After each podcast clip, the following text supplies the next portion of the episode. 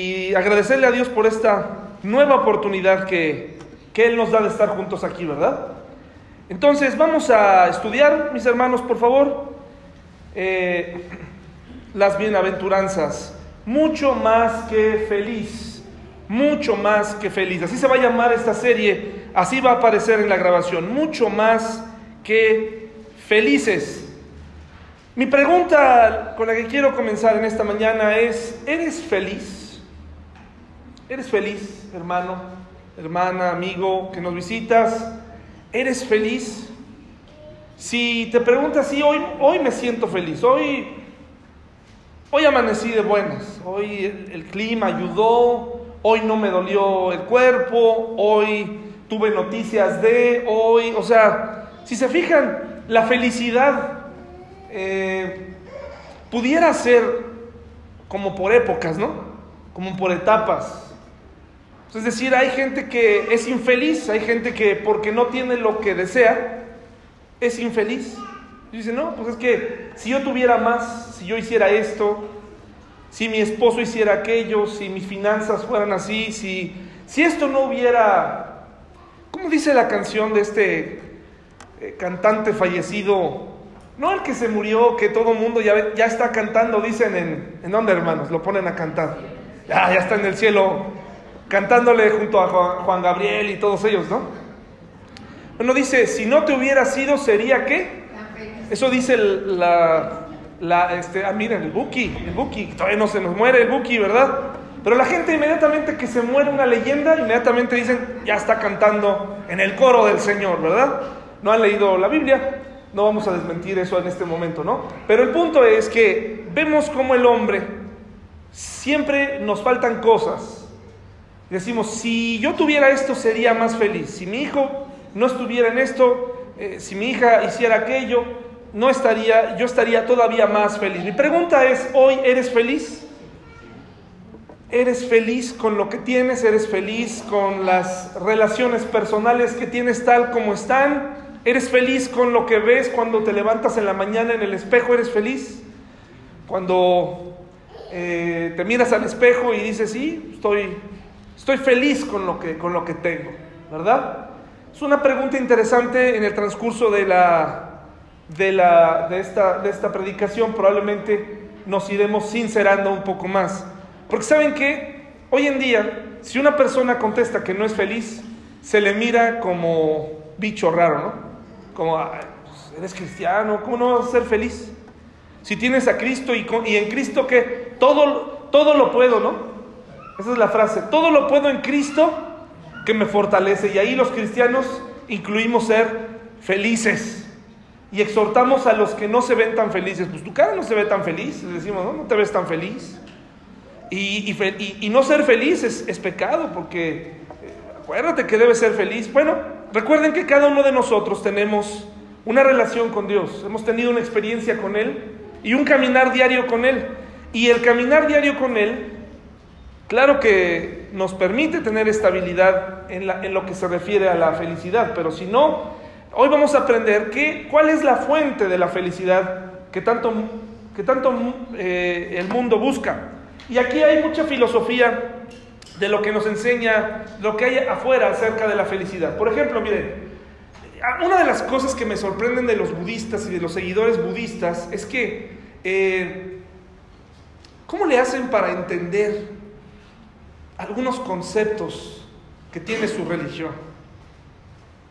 A veces yo de verdad digo, leo mi Biblia, está traducida en una versión antigua, pero, pero la puedo entender si investigo. Pero hay principios de ciertas religiones en las que verdaderamente se necesita tener de verdad, no sé, yo creo que hasta necesitas fumarte algo, ¿no? Para entenderlas.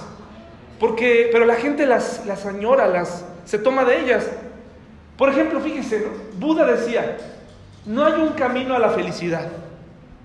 entonces nos da una... Bueno, no hay un camino, entonces ahí está el discípulo esperando. Entonces, si no hay un, si no hay un camino, ¿qué es? Y responde, la felicidad es el camino. Órale, ¿no? Y, y el discípulo se queda contento y, ah, sí. No entendió, pero ya, pues, pues entonces, ¿dónde encuentro ese camino? ¿verdad? Pero dice, la felicidad es el camino. El secreto de la felicidad no se encuentra en la búsqueda de más, sino en el desarrollo de la capacidad para disfrutar de menos. Esa está buena, ¿no? Esa está, esa está bonita. Esa la puede poner ahí en su sala. La dijo Sócrates. El hombre que hace que todo lo que lleve a la felicidad dependa de él, de él mismo, ya no de los demás, ha adoptado el mejor plan para vivir feliz. Platón. O sea, dice, el hombre que hace que todo lo que lleve a la felicidad dependa de él mismo, ya no de los demás, ha adoptado el mejor plan para vivir feliz. O sea, el concepto que el mundo nos enseña es, la felicidad depende de quién? De uno mismo. Dicen, depende de uno mismo. Vamos a ver si es cierto. Porque yo nunca he visto a una mamá que cuando se entera que su hijo anda en malos pasos, por más que se repita que es feliz, siempre tendrá ese, ese sentimiento de que pudiera llegar a ser más feliz si su hijo no se hubiera ido, etcétera, ¿no? Pero bueno, son conceptos de humanos por eso es que muchas de las cosas que yo digo, hermanos, tengo que ver si, y ustedes tienen que evaluar, si están en la Biblia o no, y de cualquier pastor y de cualquier persona que diga algo, porque nosotros los que decimos predicar cada domingo y que eh, la gente nos hace favor de, llamarnos pastores, también nos confundimos, hermanos. También tenemos nuestros propios problemas, también tenemos, vivimos en, en momentos y, y en crisis. Y muchas de las cosas que decimos, tienen que ser sometidas a si verdaderamente son opiniones del pastor o si están en la Biblia. ¿verdad? Ahí es donde usted tiene que poner atención. Dice Manuel Kant, la felicidad más que un deseo, alegría o elección es un deber. Nuevamente depende de nosotros, dicen ellos. Es el sentimiento de que el poder crece, de que una resistencia ha sido superada. Dicen, eso es un obstáculo que fue logrado, es la felicidad. Y sí trae felicidad, ¿no? Sobre todo cuando alguien te dice que no vas a poder hacer algo y lo logras. Dentro de ocho días vamos a hablar en el, en el tema evangelístico, cómo la muerte de alguien, eh, por, siglos hemos hablado de la muerte de Jesús y hemos hablado de cómo cambió el destino de la humanidad. Y la gente no quiere entender esto, no logra entender, no logra, no logra comprender cómo sí cambió el destino, tu destino. La gente no lo quiere ver. La gente dice es que yo no pedí que muriera por mí. En Irán hace no sé cuántos, dos meses o tres meses, una chica que le gustaba el fútbol decidió meterse a un partido vestida de hombre. Fue descubierta. Al ser descubierta iba a ser arrestada, tal vez azotada, por ir a ver un partido de fútbol. Pero resulta que en vez de eso ella dijo, yo quiero que las mujeres en mi país tengan derecho a venir a un partido de fútbol. Así que, ¿qué, creen que hizo?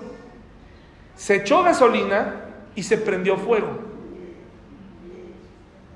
La semana pasada de esto, tal vez hace dos meses, un mes, a partir de este evento, todas las mujeres pudieron entrar a ver un partido de fútbol al estadio. ¿Cambia o no cambia la muerte de alguien? Sí, claro. Pero la de Jesús es la que cambia radicalmente nuestro destino eterno. Pero, pero eso es un buen ejemplo de cómo sí, cómo sí entendemos, cómo si el mundo dice que una vida no debe nada más tomarse así como en vano, ¿no? Bueno, dice aquí la felicidad más que un deseo, alegría o elección es un deber. Dice, eh, es el sentimiento de que el poder crece, de que una resistencia ha sido superada. La felicidad depende de nosotros mismos, dice Aristóteles. La felicidad es la vida dedicada a ocupaciones para las cuales cada hombre tiene singular vocación. Si, hiciste lo que te gusta, dices, eres feliz. Vamos a ver si esto es verdad, porque hay gente que hace lo que le gusta y aún así se suicida. Muchas personas, mis hermanos, incluyendo cristianos, ha buscado en el lugar equivocado, no un día, no un mes, no una semana, toda la vida aún aceptando a Cristo en su corazón, aún caminando en Él, aún sabiendo o, recordando, porque estoy seguro que muchos de ustedes van a recordar lo que, de lo que vamos a hablar el día de hoy, Muchos cristianos viven hoy infelices, viven hoy incompletos, viven hoy eh, con problemas, con pleitos, con, siguen con ese mismo problema que, que adquirieron hace 10 años, 20 años. Siempre regresa a su vida como un círculo vicioso y dices, si me quitaran, si resolviera este problema, yo podría ser feliz. Y así se te fue toda la vida tratando de resolver ¿Cuál era el secreto de la felicidad? Buscaste en lugares equivocados. La felicidad es hoy no envejecer. Cómprate la crema que te va a estirar. Y, como no funcionan esas cremas, pues lo más, eh, lo, que realmente funciona es el Botox, aunque parezca que, se te embarró un pedazo de plástico eh, a alta velocidad, ¿no? Eh, se te atoró algo así, te jala terrible, pero el Botox sí realmente funciona. Realmente funciona para desvanecer, aunque todos sepamos que ya estás en los setentas, ¿no? Pero el Botox, no envejezcas. Tienes que tener un, siempre tienes que tener un, eh, eh, abdomen de acero, ¿no? O sea, eso es lo que les han dicho a las mujeres. Tienes que permanecer con buena figura porque si no, no, no la vas a hacer. Tu esposo te va a engañar si no te cuidas. ¿Ves lo que te pasó por estar con unos kilos de más? Te fue y te engañó, ¿ves? Eso es pretexto, hermanos, para que una persona engañe a su esposa o su esposo. Pero el mundo es así porque dice, bueno, ya subió de peso, búscate otra más delgada, porque eso es la felicidad. Ahí vas a encontrar la felicidad y es una felicidad momentánea, hermanos. Y así el hombre busca cosas, ¿no? Llegas, como lo que hablamos el otro día, este joven que escala el capitán, esta montaña grande, enorme, esta piedra enorme, la, logra él solo, sin ninguna cuerda, solamente con, con cal en las manos eh, y unos tenis de, de tremendo agarre, sube él solo a una distancia enorme y al final él le preguntas, Ves su cara, su respuesta, y no lo ves llorando de, con un llanto de satisfacción, sino es como decir, ya logré esto y ahora qué sigue. Ahora qué montaña puedo escalar así. Ya no hay montañas en el mundo que pueda escalar, ya sentí esta felicidad y mientras me preparaba sentía la felicidad, pero una vez que la conquisté ya no siento felicidad, ya no, ya no estoy feliz.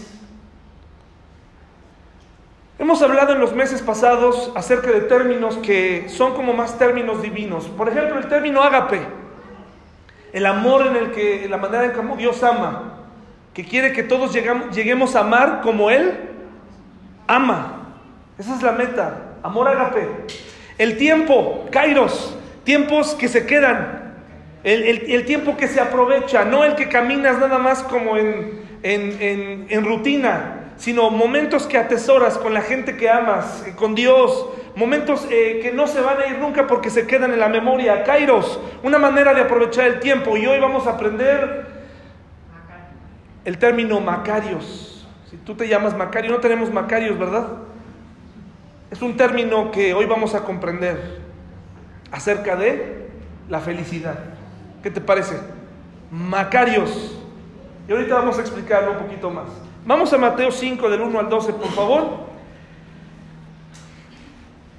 Muy bien.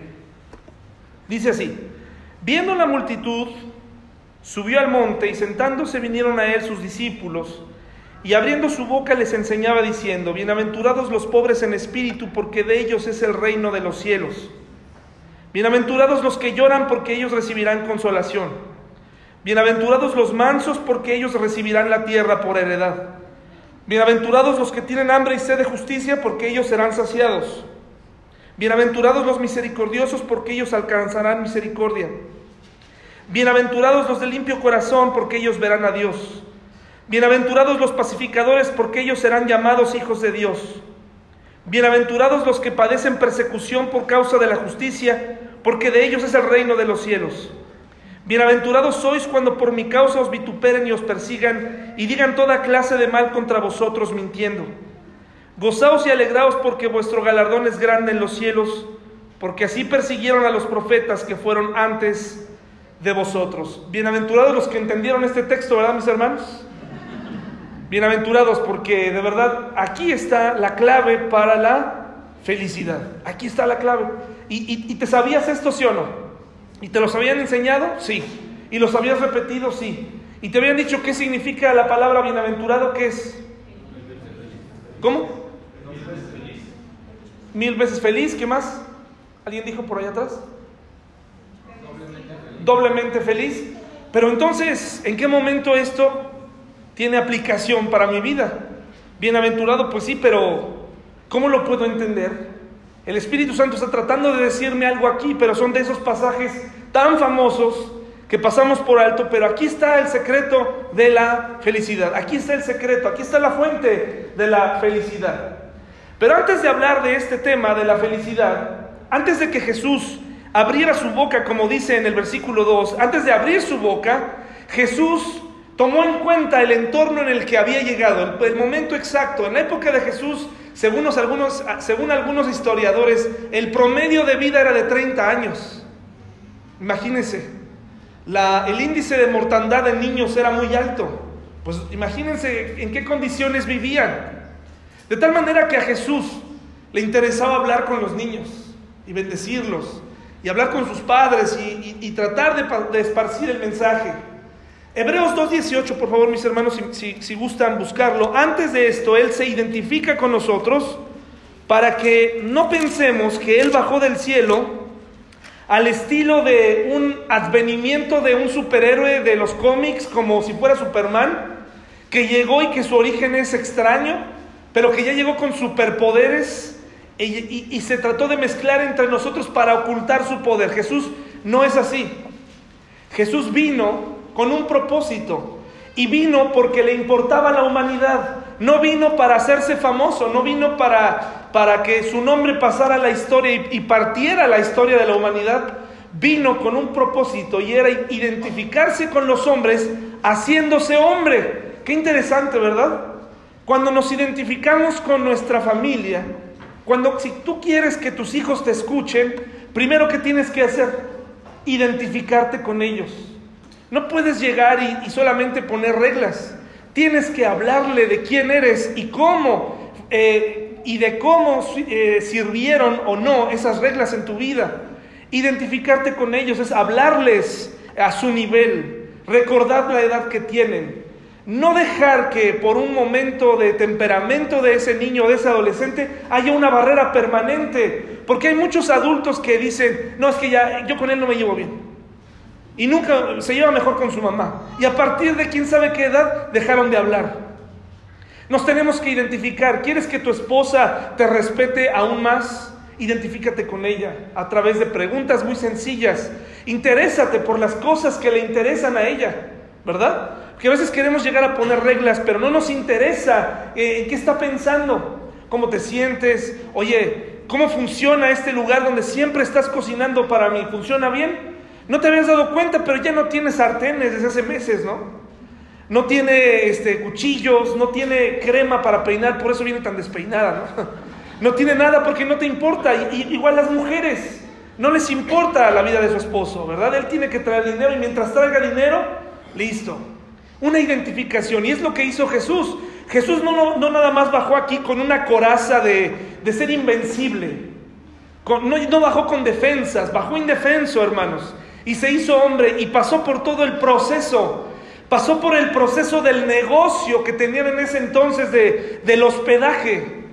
La gente que iba hacia Jerusalén se hospedaba en ciertos lugares y cobraban en los mesones. Ese era un negocio redondo para los que tenían posesiones. Él batalló con eso porque dicen que no había alojamiento para ellos. ¿Verdad? No había alojamiento para ellos. Vivió la corrupción. Él nos entiende y fue tentado con nuestras necesidades y nuestras debilidades también. Dice, mis hermanos, eh, Hebreos 2.18, ¿ya lo tienen? Por cuanto, pues en cuanto él mismo padeció siendo tentado, ¿qué cosa, hermanos? Es poderoso para socorrer a los que son tentados. ¿Quieres ayudarle a tu hijo a librar la tentación? ¿Fuiste tentado alguna vez? ¿Cómo te fue? Pues él tiene que saber. Él tiene que saber. Jesús hizo eso mismo con nosotros. Él dejó, él, él, estuvo sometido a las más terribles tentaciones por el mismo diablo para poderte decir a ti, yo entiendo con lo que se siente que el diablo te tiente, que te ponga alternativas, que te ofrezca cosas que no va a cumplir. Dice Jesús, yo sé lo que se siente, yo sé. Yo fui tentado, no, no pienses que yo soy ajeno, que vengo de otro planeta. Yo te entiendo, entiendo tu tentación. Y aunque yo sí vencí, dice Jesús, y, viví una vida perfecta, fue porque yo venía con un propósito. Pero sé cómo te sientes. Dice Hebreos 4.15, mis hermanos, Hebreos 4.15, dice así, porque no tenemos un sumo sacerdote que no pueda compadecerse de nuestras debilidades como un ser perfecto, ¿no? Sino uno que fue tentado en todo según nuestra semejanza, pero ¿qué? Sin pecado. Tenemos un, un Jesús, tenemos un Dios que te comprende. Así que no es pretexto cuando tú caes en la tentación decir ya no voy a la iglesia porque pues es que ahí va pura gente perfecta. A lo mejor así se comportan en la iglesia, pero eso no es una realidad. Eso no es una realidad, hermanos. La realidad es que Dios entiende tus debilidades. Entonces, antes de abrir su boca y enseñarles el secreto de la felicidad a una gente, a un grupo de personas que tenía muchas necesidades físicas, muchos problemas, una sociedad que ahorita les voy a mostrar cómo estaba clasificada, antes de llegar y, portarse como alguien, un maestro así nada más y decir, a ver, apunten, secreto de la felicidad número uno, ¿verdad? Bienaventurados los pobres de espíritu, ándale, ¿verdad? Y entonces todos tomando nota diciendo, no, pues ay, no entiendo nada, no, no, me alcanza, tengo problemas, estoy enfermo, pero pues tú dices que ese es el secreto de la felicidad. Antes de abrir su boca, Jesús, ¿qué creen que hizo? Cronológicamente hablando, convirtió el agua en vino, impidiendo que una boda se convirtiera en un fracaso, porque el vino en esa época, en una boda, era muy importante. Así que Jesús, siendo sensible a esa necesidad y probando, probando que Él iba a participar de, de nuestras debilidades, provee de vino. Y era vino normal, hermanos. Para aquellos que dicen, no, es que era, no, ese vino era nada más de uvas, este, era jugo de uva. No es cierto, no es cierto, hermanos. Eso, eso, eso, eso, ¿a quién se lo quieren hacer creer? Una cosa es que haya hecho el vino y otra cosa es que él haya inventado las borracheras, ¿verdad? Eso es otra cosa. Él hizo el vino para que la familia, los novios disfrutaran de la boda y continuara ese, ese, ese momento, ese pacto. Antes de eso, después de eso, sacó a los mercaderes del templo por primera vez. Ahorita van a entender un poquito mejor por qué lo sacó y por qué, por qué lo, lo tuvo que hacer. Pero quitó del templo a gente que había hecho un negocio ahí. ¿Alguna vez han tenido oportunidad de ir a la Basílica de Guadalupe, hermanos? Sí, por, por cultura general. Uno, y veo que muchos de ustedes les gusta entrar a las iglesias y tomarse fotos, está bien. Nomás con que no se arrodillen ahí, hermanos, ¿verdad?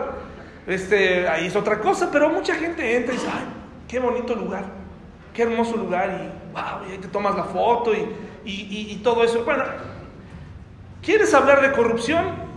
Podríamos hablar sobre la corrupción de la Iglesia Católica y cómo fue que llegó esos, esos templos de, ostentosos, pero bueno, eso ya es otra cosa. Pero el punto es que él quitó del templo de Dios todo eso porque la gente era engañada ahí. Era un centro de cambio de moneda, era un centro donde peca ahora y, compra tus palomas o tu, sacrificio express, rápido, sin la necesidad de que te doliera el, cuidar a un cordero para luego llevar y, ofrecerlo y decir, ¿por qué tengo que matar a este tan buen animal a consecuencia de mi pecado? ¿Por qué lo tengo que matar?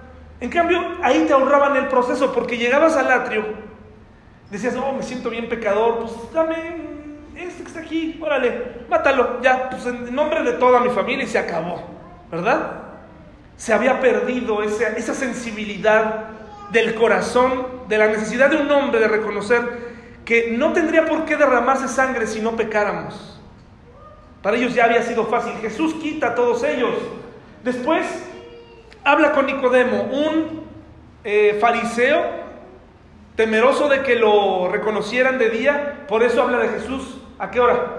De noche para que sus colegas no lo fueran a, se fueran a enojar con él. Vivió el encarcelamiento de Juan el Bautista y también vivió esa confusión, esa ligera confusión que tuvo Juan, esa crisis en la cárcel, donde dijo, ¿serás o no serás? Vivió esa crisis. ¿Te das cuenta todo lo que Jesús comprendió y vivió? ¿Te das cuenta esa crisis que a, lo que le, respondió a Juan? Allá adentro Juan seguramente se cuestionaba, ¿estaré haciendo bien? ¿Estaré en lo correcto? Haber, haber confrontado a Herodes así, y ya estoy aquí en la cárcel y ahora ya alguien tomó mi lugar y, y, yo le dije que yo ni siquiera era digno de desatar su calzado, pero ahora aquí en la cárcel todo es diferente porque pues me siento solo, me siento triste. Pregúntenle por favor si Él es el Cristo. Y entonces Jesús le responde y le dice sí. Y seguramente Juan desde la cárcel continuó tirándole fuerte a esa autoridad corrupta. Habló con la mujer samaritana, hermanos, esta mujer que estaba yendo por agua a una hora en donde todas las demás mujeres no iban igualmente porque era estaba relegada, era mal vista, porque cinco maridos había tenido y con el que vivía que no era su marido. Todos sabemos esa historia. Pues Jesús, imagínense con cuántas personas convivió antes de decir lo que va a decir ahorita. Fue rechazado en Nazaret, en el lugar donde creció.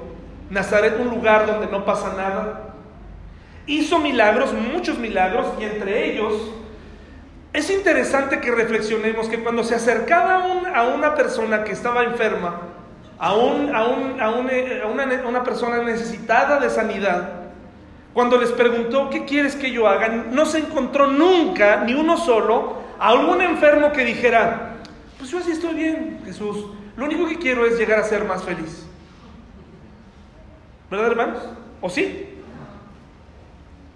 El, tiene algún, el paralítico, el paralítico que era feliz que no quiso ser sanado. ¿Encuentra ese milagro ahí? No. Alguien que le dijera, ¿no? Este, oye, eh, Jesús, yo soy Jesús, ¿qué quieres que haga por ti? Quiero ser más feliz. ¿Así dijo? No. ¿Qué quería? Quiero ver, quiero caminar, quiero que este flujo de sangre pare. Lo que, lo que nos lleva al punto, hermanos, muchos no somos felices. A menos que tengamos lo que creemos que es lo que nos hace falta para ser felices. Entonces, hizo milagros, lo hizo con el leproso, lo hizo con el paralítico, lo hizo con el paralítico de Bethesda, el de la mano seca, y una gran multitud lo siguió. Y entonces, a partir de todos estos eventos que estoy sintetizando, Ahora sí nos situamos en el gran sermón del monte. Porque Jesús, en su razonamiento divino, pero también humano, dijo, yo no puedo llegar a la gente así. Yo tengo que saber qué le hace falta a esta gente. Yo quiero que ellos sepan que me interesa en lo individual para luego hablar en lo colectivo acerca de la verdadera felicidad. ¿Qué, le parece, ¿Qué les parece este liderazgo, hermanos? ¿Qué les parece? Es increíble, es todo lo contrario a lo que hoy nos enseñan. Me preocupa, hermanos, que en la, escuela de mi hija, eh, me preocupan muchas cosas en la escuela de mi hija, hermanos, ¿no? Sobre muchas cosas, pero tiene uno que vivir en paz. Pero me preocupa, por ejemplo, que dice ahí afuera, liderazgo, líder, líder. A mí como papá, yo no quiero que Tabata aprenda a ser líder. ¿Saben qué necesito que aprenda primero, hermanos? A ser seguidora. A ser seguidora. A obedecer. Ese es el problema con el mundo. Todo el mundo metemos a nuestros hijos donde quieren hacer los líderes y los seguidores. Si todo el mundo quiere mandar, ¿quién va a seguir, hermanos? ¿Quién va a seguir? Pero son las filosofías, ¿no? El mundo te dice, tienes que ser líder para que te vaya mejor. No necesariamente. Hoy vas a aprender algo totalmente distinto, totalmente contrario. Entonces, ahora sí, mis hermanos, con esto he dicho, con esto dicho, ahora sí el Señor Jesucristo se pone en un monte y le, se dirige a, todas estas personas. Era una multitud, era una multitud.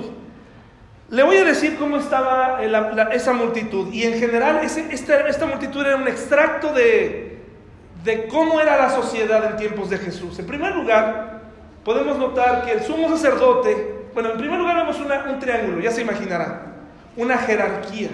Esta jerarquía no fue puesta por Dios, no fue puesta por Dios. Los sacerdotes vivían, ¿cómo creen? Pero miren, cualquier parecido con la actualidad es mera coincidencia, hermanos. Este triángulo se ve en muchas iglesias todavía. Tenemos que tener cuidado, ¿verdad? Somos iguales, somos iguales, mis hermanos. El sumo sacerdote, después de ahí los saduceos, seguía el Sanedrín, que eran los que impartían justicia, según ellos. Sacerdotes que trabajaban en el templo, los escribas y los fariseos, que eran como los que estaban siempre al tanto según de la ley. Ya hemos hablado mucho de los fariseos, ya los conocen. Y, y el grueso estaba hasta abajo, el pueblo judío. Los últimos estaban los marginados, donde estaban desafortunadamente, me atrevo a decir, muchas mujeres, la mayoría de las mujeres estaban ahí. La realidad de las mujeres en ese entonces es que a partir de 12 años tenían edad casadera y las podían mandar a casarse ya, ¿verdad? No tenían los mismos derechos civiles que los hombres. ¿Y los celotes? ¿Tienen alguna idea de quién era un celote en la Biblia? ¿Quién? Era un sicario, pero ¿quién, fue, quién era el sicario? había un sicario en los, en, los, este, en los discípulos de Jesús, ¿sabían? Simón el celote, era un sicario. Ahorita les voy a explicar qué era. Bueno, esto era la sociedad judía. ¿Se imaginan lo que era vivir así? Con esta estructura. Qué complicado, ¿no? Y luego agréguele que estaban gobernados por un emperador romano que había puesto a un hombre que era corrupto, que tenía grandes ideas como mandar a asesinar a todos los niños, que le heredó, le heredó el reino a sus hijos, entre ellos tuvieron ahí incesto y cosas terribles. Y entonces imagínese usted lo que era vivir en esa sociedad. ¿Usted aguantaría? ¿Viviría? ¿Usted aguantaría en una sociedad así, hermanos? Bueno, nuestra sociedad no está tan lejos de esto hoy en día. Hay mucha religión, corrupción, eh, eh, gobernantes corruptos, mentiras. Mucho cuidado con lo que escucha en la tele eh, mi amigo y hermano. Mucho cuidado con, con, lo que cree. Mucho cuidado cómo le dan las noticias. no se crea todo lo que le digan. No se lo crea. Pregunte antes de formar parte, antes de mandar cadenas, antes de correr un rumor. Pregunte. Ya hablamos de las redes sociales hace algunos meses. Tenga cuidado, tenga cuidado. Tenga cuidado en, en, hacer juicios tan, tan prontos. Tenga mucho cuidado, ¿eh? porque de verdad se mueve una maquinaria atrás tremenda. Es increíble cómo lo único seguro que tenemos, mis hermanos, es el pasado. es decir, ya vimos cómo estábamos, ¿sí o no? Hablando como mexicanos, ¿sí o no, hermanos? O no viven en este país o no acaban de llegar. ¿Sí? Usted ya sabe. Es increíble escuchar a gente que tan pronto diga, oh, es que esto está bien mal. Hermano, ¿en serio? ¿No estuviste aquí? Bueno, es que tal vez te lo dice alguien de clase media, que, que siempre ha vivido en crisis, que cuando no me quitan un montón de impuestos en la nómina, que cuando no me pasa, a lo mejor a ti no te pasa nada porque perteneces a otro, a otro estrato social, pero los que estamos ahí batallamos. Muchos de nosotros batallamos. Pero es increíble lo que la gente cree. No, no, así ya, se acabó. Me mandan una foto de una lágrima con la bandera de México en una pupila de un ojo y una lágrima. Ay, hermanos, por favor, calma, calma, calma, hermanos, calma. ¿Cómo en esta sociedad la clase inferior con oficios considerados impuros descendían de extranjeros que no conocían la ley ni la cumplían en parte porque costaba. Hagan de cuenta que aunque la enseñanza de la Torah era gratuita, muchas personas batallaban. Porque como no ganaban nada, se les obligaba a ser corruptos a los sacerdotes que la tenían que impartir. Y muchos, este, este, esta mezcla de razas hacía que la ley se perdiera. ¿Sí? Algunos de maestros de la ley vivían de lo que quisieran darles, como es el caso de Jesús, ¿verdad? Él se sostenía de lo que, lo que iba tomando en el camino y su enseñanza era gratuita. Su enseñanza era gratuita. Pero había sacerdotes que sí vivían de los diezmos anuales o que vivían de las ganancias del templo, eso sí vivían bien. ¿Y qué creen que hacían? No enseñaban la palabra, no, no, no, no lo hacían como lo hacía Gamaliel. Gamaliel, ¿se acuerdan? Era un, sumo, era un sacerdote que sí, que sí lo hacía. Pero Jesús lo hacía de forma gratuita. Las mujeres eran consideradas inferiores. Eso es algo que eh, les comenté hace un momento y eran dependientes siempre del hombre. Es un tema interesante, lo podremos hablar luego. Los marginados, publicanos, minusválidos, gentiles y prostitutas eran los más marginados y el grupo armado de los celotes a los que pertenecía a los que pertenecía Simón el celote, y algunos dicen que Judas también, pero yo creo que Judas ni, ni eso, ni, ni en ese movimiento se comprometió. Ahora, ¿por qué les estoy explicando esto, hermanos? Porque es muy importante, porque hubo influencia del pueblo griego y el pueblo judío, o sea, hubo una influencia. Tan es así que el Nuevo Testamento está escrito en qué? En griego hubo influencia. Es muy importante que usted entienda esto y para eso estamos aquí en la iglesia, para entender todo esto, para que el pasaje tenga más valor y el concepto tenga más valor. ¿Por qué? Porque miren, la influencia, miren la imagen que los griegos tenían de los judíos, que a lo mejor ellos ni sabían. Tú sabes, alguna vez alguien te ha dicho, oye, es que la verdad tú siempre te he visto que eres muy puntual, muy comprometido, eres muy limpio, eres muy agradable, eres muy... Te dicen cosas y dices, híjole, si supieras, ¿no? ¿Qué has estado viendo, no? ¿Así te, ha pasado que alguna vez te dicen, es que yo veo que tu matrimonio eh, está súper bien y se llevan muy bien y por, por, dentro, sí, sí, sí, somos una pareja perfecta, ideal. Nosotros nunca nos peleamos, pero sabes que en tu casa tienes un desastre, ¿verdad? Pues algo así pasó. Para los helénicos, los judíos eran la única nación monoteísta que tenía un concepto de un Dios único que no se ve, no se representa, es infinito, ama, se preocupa por su creación e interactúa en la historia. Los judíos tenían tradiciones legales y filosóficas increíblemente profundas y complejas Tenía una tasa de alfabetización y una infraestructura de bienestar social nunca antes vista en el mundo antiguo, según los griegos. Los helénicos estaban tan fascinados con los judíos que el rey Ptolomeo II en el año 250 a.C. obligó a 70 rabinos a traducir la Biblia hebrea al griego, conocida como la Septuaginta, que significa 70 en griego, que es de donde tomamos algunas versiones de la Biblia. Quiero mostrarles esto porque hubo influencia tremenda en ambos pueblos. Y aquí es donde surge la palabra que queremos ver. Finalmente, el secreto de la felicidad. Ah, para eso estamos aquí. Dice entonces, mis hermanos, el término Macarios, una felicidad, una felicidad, el término Macarios es una felicidad solo experimentada por los dioses de Olimpo. Solamente los dioses del Olimpo la podrían sentir. Mucha gente en tiempos de Jesús, para alcanzar esta felicidad era algo imposible de alcanzar. Hasta que llegó, ¿quién? Jesús. Entonces Jesús les dijo, hermanos, desde la montaña, en Mateo 5.3, desde el 1 dice, viendo la multitud, subió al monte y sentándose vinieron a él sus discípulos, y abriendo su boca, porque ya los conocía y sabía lo que necesitaban, les enseñaba diciendo, según la nueva traducción viviente, Dios bendice a los que son pobres en espíritu y se dan cuenta de la necesidad que tienen de Él porque el reino del cielo les pertenece. Eso es lo que dice la nueva traducción viviente. Pero aún en esta traducción no se le hace honor al término Macarios. En la Reina Valera que, acabo de leer, bienaventurados los pobres en espíritu, porque de ellos es el reino de los cielos. Pero tampoco le hace honor al término Macarios.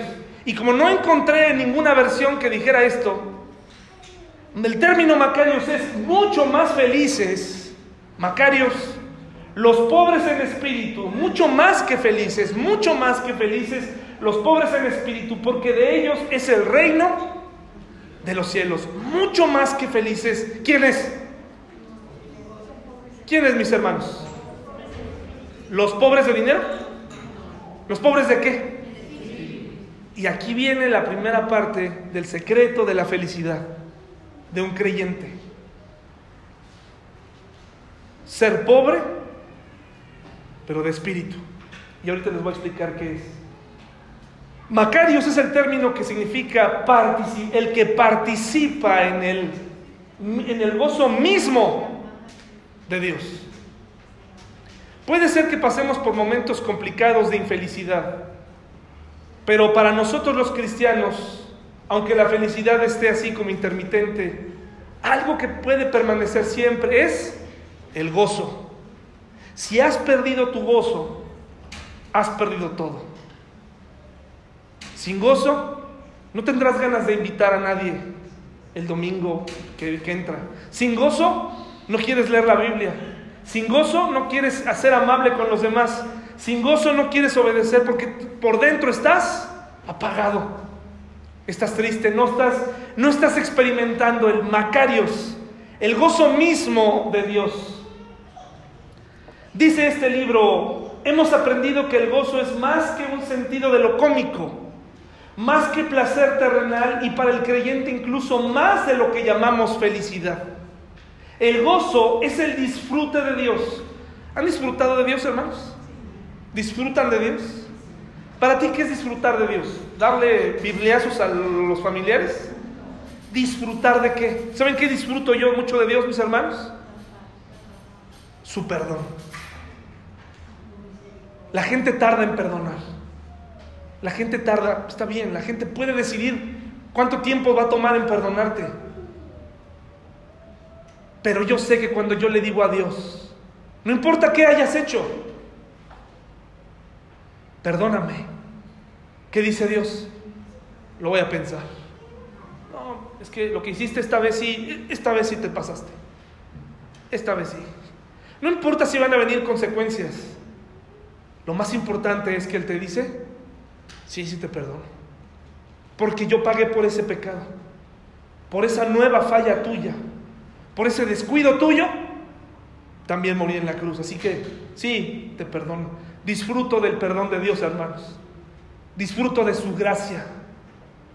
Tal vez son los únicos, tal vez son los dos conceptos que más recuerdo en mi vida, que más tengo ahí.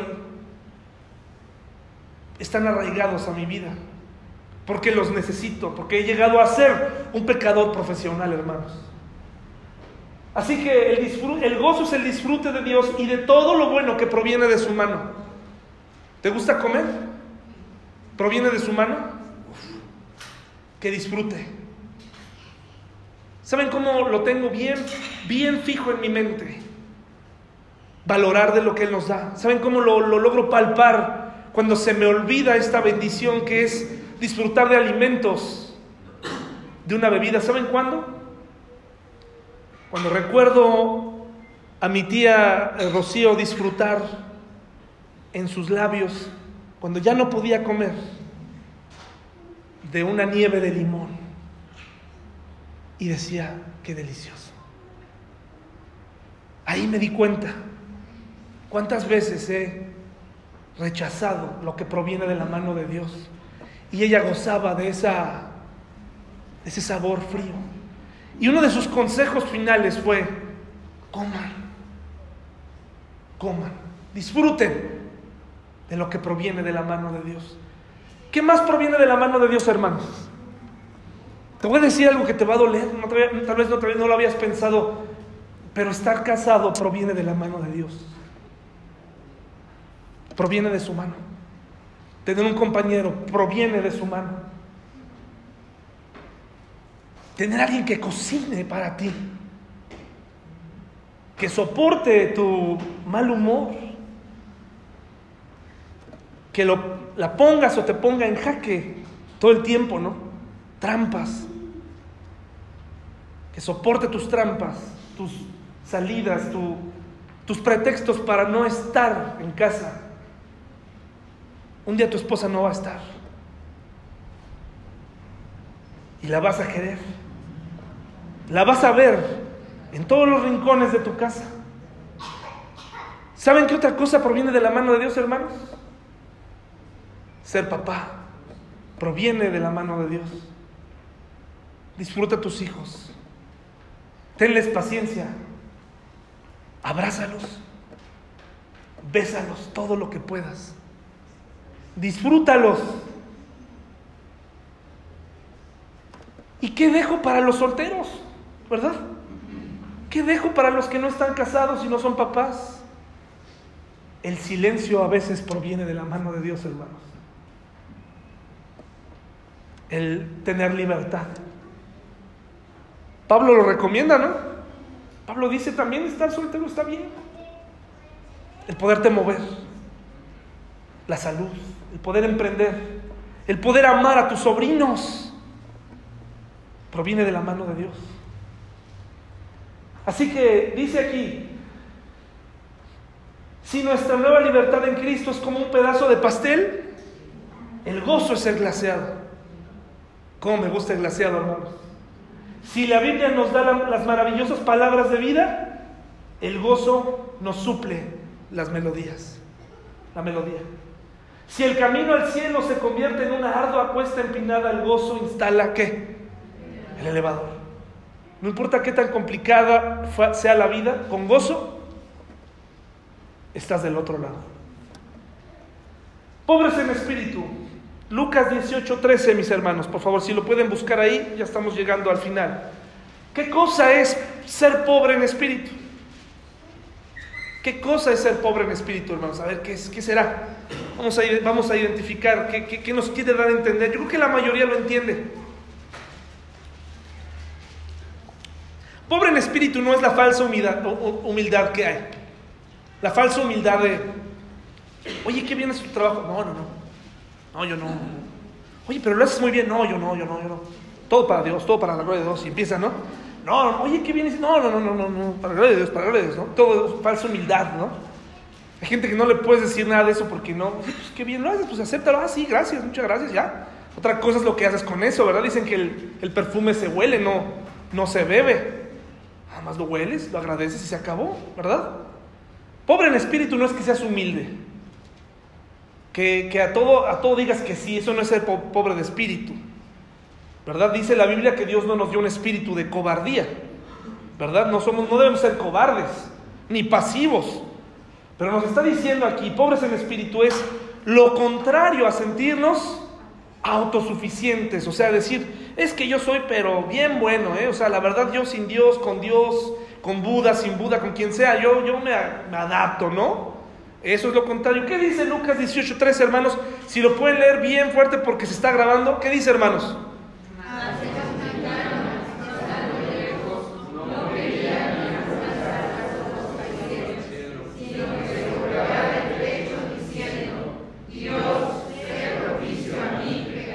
Vamos a leerlo otra vez porque al principio como que pareció que dijeron el martincano. Vamos a leerlo todos juntos, hermanos. Una vez. Una, dos, tres.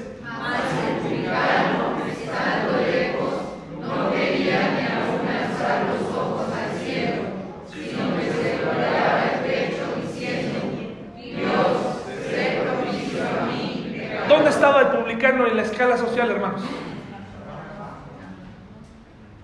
¿En dónde? Marginados, en lo peor. Ahí estaba. ¿Por qué no pidió algo más para arriba? ¿Por qué no le dijo a Dios, no hombre, sácame de aquí? Sácame de aquí, Señor. Hazme rico para poder aplastar a todos. Dame poder, dame dinero para poder, dame autoridad para que a todos estos me vengue por ellos. No, dice, ¿cómo, dice el versículo, hermanos? ¿Cómo sé propicio a mí? Porque aparte de estar en lo más bajo de la escala social, Dios, aparte de estar en lo peor de lo peor, de ser rechazado por todos los demás, sé que soy un pecador de alto nivel. Sé propicio a mí. Sé propicio a mí. Ve mi bancarrota, ve mi problema, ve, ve, ve cómo estoy, Dios, y ten piedad de mí.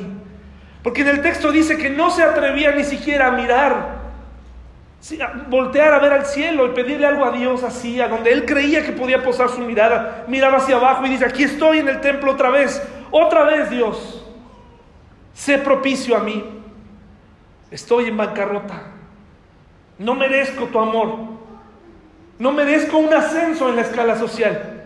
No merezco más porque si tuviera más sería peor. Lo único que quiero es, no importa si los demás me rechazan, yo quiero estar bien contigo. Sé propicio a mí.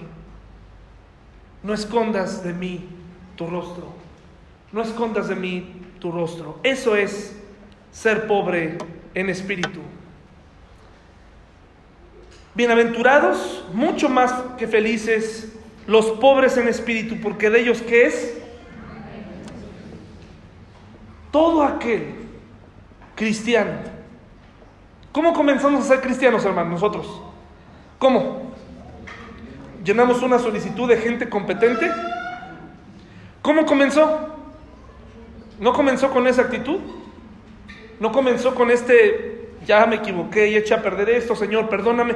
Así se comienza. Y entonces, ¿por qué no hemos continuado con una actitud así? ¿Por qué se nos olvida que necesitamos tanto a Dios? ¿Por qué se nos olvida, hermanos? Empieza nuestra relación con Dios con esta pobreza espiritual. Señor, te necesito. Y Él nos pone en la roca y nos levanta y nos dice, si eres pobre en espíritu, ¿qué crees que te voy a dar? ¿Qué te voy a dar, pobre en espíritu? Pobre no tienes nada o tienes muy poco. ¿Qué te voy a dar a ti a cambio? ¿Qué te voy a dar según el versículo? Te voy a dar. ¿De quién es el reino de los cielos? Te voy a dar el reino de los cielos. Te lo voy a dar. Ese es el precio de una vida que se rinde a Dios. ¿Cada cuándo? Todos los días. Que reconoce, que no se atreve a decir, hoy me siento mejor, hoy soy poderoso, hoy soy, todavía soy, ya estoy en un nivel de cristianismo mayor que el de los demás. Ahora sí, soy superior porque eh, eh me sé más versículos, porque no he dejado de, asistir a la iglesia, porque tengo... Eso es una religión. Lo que Dios quiere ver en ti es una humildad hacia Él, un sentimiento, una actitud en donde bajas la cerviz, te inclinas y le dices a Dios, reconozco que sigo necesitando un Salvador. Es decir, tú me salvaste definitivamente, pero yo quiero comportarme como un siervo todos los días, porque tú eres digno. Y así voy a tratar a los demás. Y voy a cuidar lo que digo, y voy a cuidar mi lengua y mis actitudes, y voy a alabarte con todas mis fuerzas, porque tú lo mereces. Porque yo siendo nada, me lo dices todo, me lo das todo. Este es el, esta es la entrada a la felicidad, hermanos. Esta es la entrada a la felicidad. Algo que choca completamente con, con lo que nos enseña el mundo hoy en día. Hoy en el mundo es, no te dejes, tú eres más importante, primero tú, Eres, eres lo máximo. La felicidad está en ti. Tú eres el, el propio que la puede ocasionar. Sí puedes, siempre y cuando tengas a Dios en primer lugar en tu vida y tú siempre lo pongas, seas pobre de espíritu, con una actitud de humildad, quebrantada delante de Él, no retadora como a veces venimos, no como ya trayendo argumentos en contra de Dios para no obedecerlo, una actitud humilde es el camino para la felicidad. Una actitud nos va a llevar a ese término de Macarios, llegar a sentir el gozo de Dios. ¿Te gustaría sentirte así?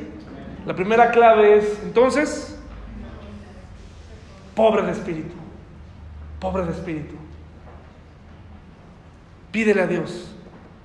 Si en algún momento he sido soberbio en mis peticiones, en mi forma de hablarte, en mi forma de comportarme en la vida, Señor, te pido que me perdones, porque dice la palabra de Dios que antes del quebrantamiento vino la soberbia. Andamos soberbiamente, andamos fríamente, calculadoramente, andamos así. Nos movemos toreando el pecado, nos gozamos de alejarnos de Dios, sentimos felicidad, nos damos nuestros permisos. Ese, es el motivo por el cual no eres feliz. Ojalá que este primer principio se quede clavado ahí en tu corazón, que le pongas un recubrimiento de, tachuela, ¿no? De ese de corcho, para que pongas el primer texto ahí, pobre de espíritu. Quiero ser pobre de espíritu para poder llegar a ser feliz. ¿Te parece bien? Vamos a terminar con una oración, hermanos.